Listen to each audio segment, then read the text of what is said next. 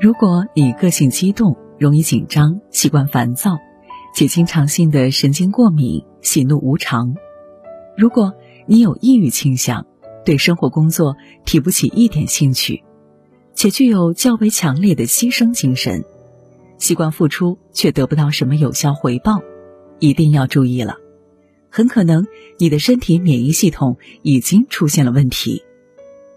据美国宾夕法尼亚州立大学的一项研究，负面情绪，比如悲伤和生气，与更高程度的炎症相关，可能预示着糟糕的健康情况。炎症是机体对感染、伤口和组织损伤等免疫反应的一部分，而慢性炎症会导致多种疾病，包括心血管疾病、糖尿病和某些癌症。说白了。你的每一次生气、愤怒、悲伤、抑郁，都会或多或少的给身体的免疫系统增加负担。当一次次的累积之后，免疫系统不堪重负，重病重症就会找上门。前段时间疫情大爆发，免疫力也成了各大专家强调的重点。就普通人来说，免疫力越强，感染病毒的可能性就越低。很多人因此在宅家的这段时间内，早睡早起，每天健身打卡。但除了规律作息、强身健体来提高免疫力外，情绪病也是需要着重关注的。据世界卫生组织统计，目前与情绪有关的疾病就已达两百多种。那些你曾不以为意的垃圾情绪。一直在慢慢侵占我们的身体，别让他们有机可乘，永不停息的折磨我们。人体是个无比精妙的东西，其实每次难受不舒服，都是他在给你的暗示，在向你求救，祈求你快些注意到自己身体和心理上的问题。只是可惜，很多人都选择性的忽视了。只是提不起精神，没多大点事。我又没有心理问题，只是不怎么开心。为什么要看心理医生呢？可能压力太大了，所以比较焦虑，但也没办法，不还要工作吗？类似的论调每天都在我们身边发生。我们会对身体上剧烈的疼痛提起重视，却不会太过注意心理上的问题。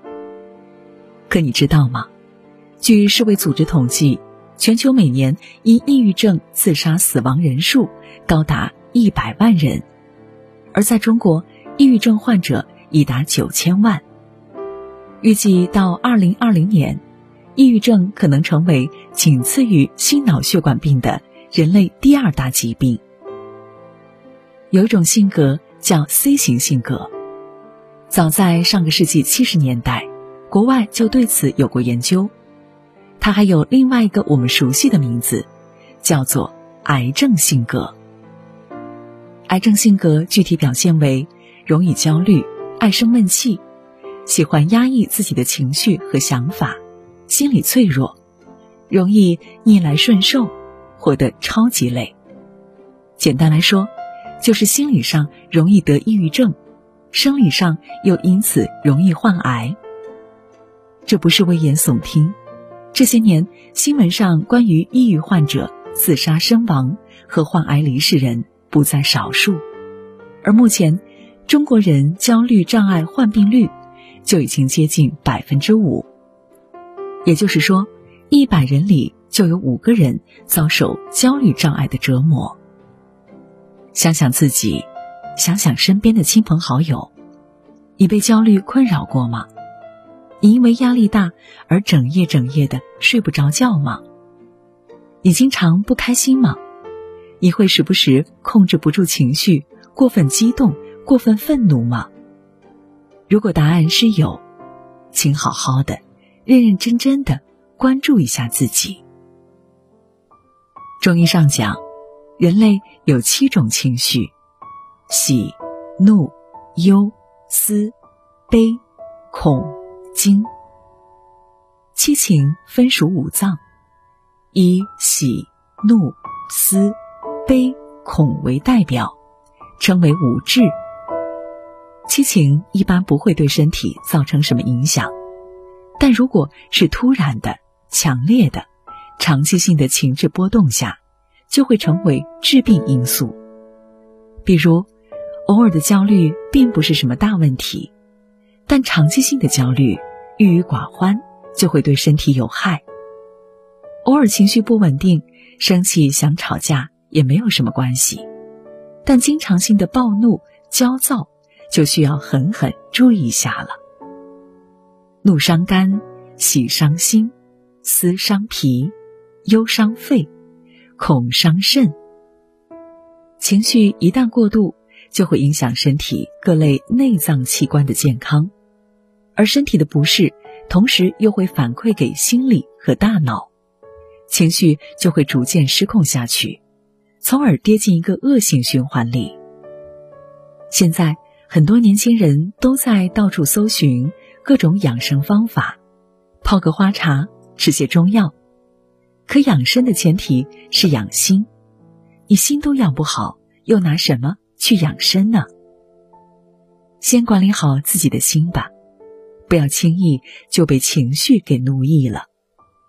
整日活在心情不稳定的状态里，自己要发疯，也会逼得身边人发狂。管理好情绪是为人处事、好好生活的基础，而要做好情绪的主人，就要勇于和情绪交手。和情绪交手的第一步，接纳。学着接纳自己的情绪，不要因为感觉到焦虑而更焦虑，感觉到悲伤而更悲伤。尝试告诉自己：我现在情绪状态的确有些不好，但我可以找办法缓解。谁都会有情绪不稳定的状态，没有关系，学着去缓解。下一次遇到类似情况，我就有经验了。和情绪和平共处，首先就要接受自己所有的正面情绪和负面情绪。只有接纳了，我们才可以心平气和的去找到根治方法。和情绪交手的第二步，探索。拿出一张白纸和一支笔。不断推进自己关于当下糟糕情绪的思考，你会找到最根本的原因。比如，你今天特别沮丧，那就写下“沮丧”二字。静下心来想一想，是从什么时候开始沮丧的？那个时间段又发生了哪些事？其中什么事让你印象深刻？它为什么会对你产生剧烈的情绪波动？是因为觉得自己太差劲，还是因为结果没有达到心里的期望值？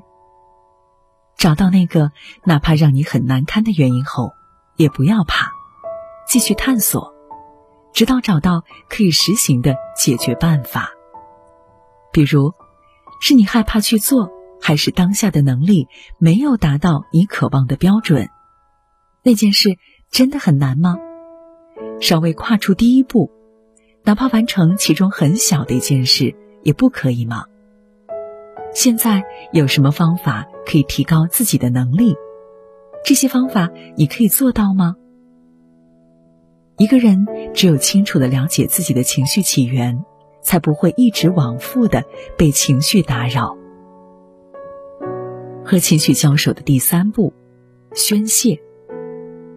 分析清楚了垃圾情绪的起源。和当下可实行的解决方法，就去发泄吧。可以和朋友煲电话粥，诉说你的难过和难过之后的解决方法；也可以去运动，酣畅淋漓的发泄心中的郁闷；还可以把所有心里想说的话通通写下来，发泄出来，情绪才不会一直憋在心里。不要总是逼自己做个好人。经常性的忍耐自己，有情绪也不敢宣泄，其实没有什么关系。真正关心你的朋友，并不会因此而厌烦你。我们只需要做到宣泄情绪的同时，不要对他人产生伤害。所以，尽可能的在探索完自己之后，再去寻找宣泄途径。